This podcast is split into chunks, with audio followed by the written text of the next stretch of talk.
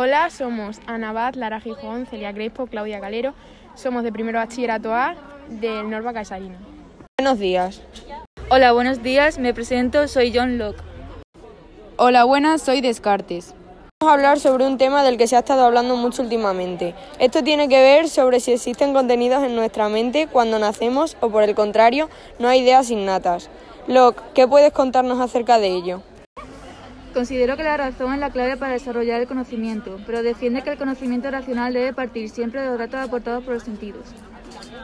Por mi parte, como los sentidos no son siempre fiables, es la razón y no la experiencia sensorial la única que puede constituirse como base sólida para el conocimiento. Nuestra mente es como una hoja en blanco. Pienso que vamos adquiriendo conocimiento a partir de nuestras experiencias. En resumen, para mí, el conocimiento es la percepción de la conexión y acuerdo de cualquiera de nuestras ideas. El conocimiento humano proviene de la razón y el mundo exterior y la experiencia no influyen en nada. Por lo tanto, nuestra mente dispone de contenidos desde que nacemos, es decir, tenemos ideas innatas. Resumen, ¿en qué se basaría vuestra teoría del conocimiento? Mi teoría del conocimiento consiste en que hay un único saber y una única razón. Bastará un único método para enseñarnos a usar correctamente la razón y alcanzar el conocimiento en cualquier ámbito. Estoy de acuerdo contigo en que el conocimiento es siempre conocimiento de la idea, pero la primera diferencia fundamental se basa en que todas las ideas que tenemos provienen de la misma experiencia.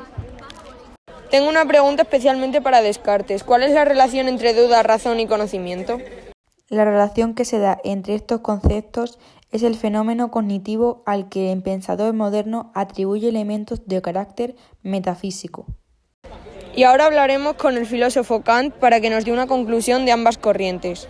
Cogiendo los aspectos más válidos de ambas corrientes, llego a la conclusión de que en el conocimiento participan tres facultades humanas. La sensibilidad, que es una capacidad humana de recibir, captar y retener sensaciones que proceden del exterior.